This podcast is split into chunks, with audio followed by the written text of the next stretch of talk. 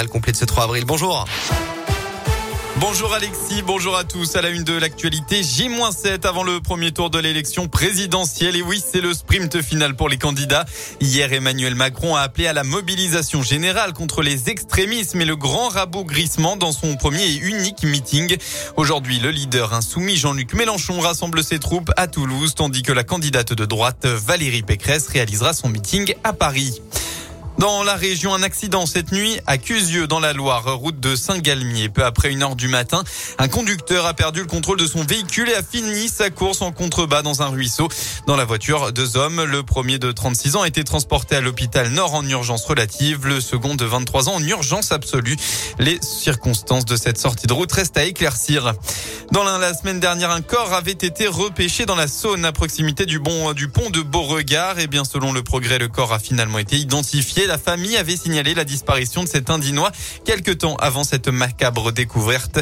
L'homme se serait mis volontairement à l'eau et semblait euh, dépressif. Deux grands champions dans la région. Aujourd'hui, Gabriela Papadakis et Guillaume Cizeron sont à Clermont-Ferrand pour la tournée artistique de l'équipe de France de patinage.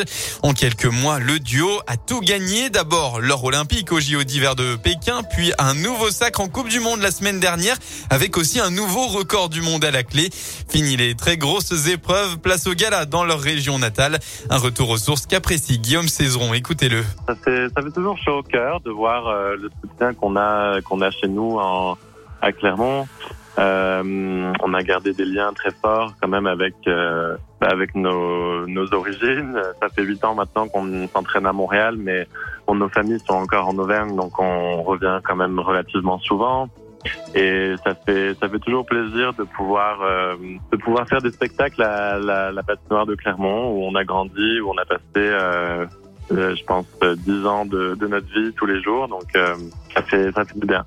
La tournée artistique de l'équipe de France de patinage sera aussi avec Philippe Candeloro ou encore Brian Joubert. C'est à 15h à la patinoire de Clermont Métropole.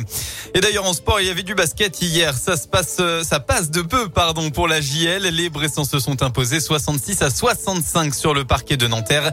En revanche, la catastrophe pour la chorale de Roanne, cinquième défaite d'affilée après cette défaite contre Limoges, 86 à 61. Enfin en foot, 30e journée de Ligue 1. Clermont affronte Nantes et saint accueille Marseille à 15h. Lyon jouera à 17h05 à domicile contre Angers.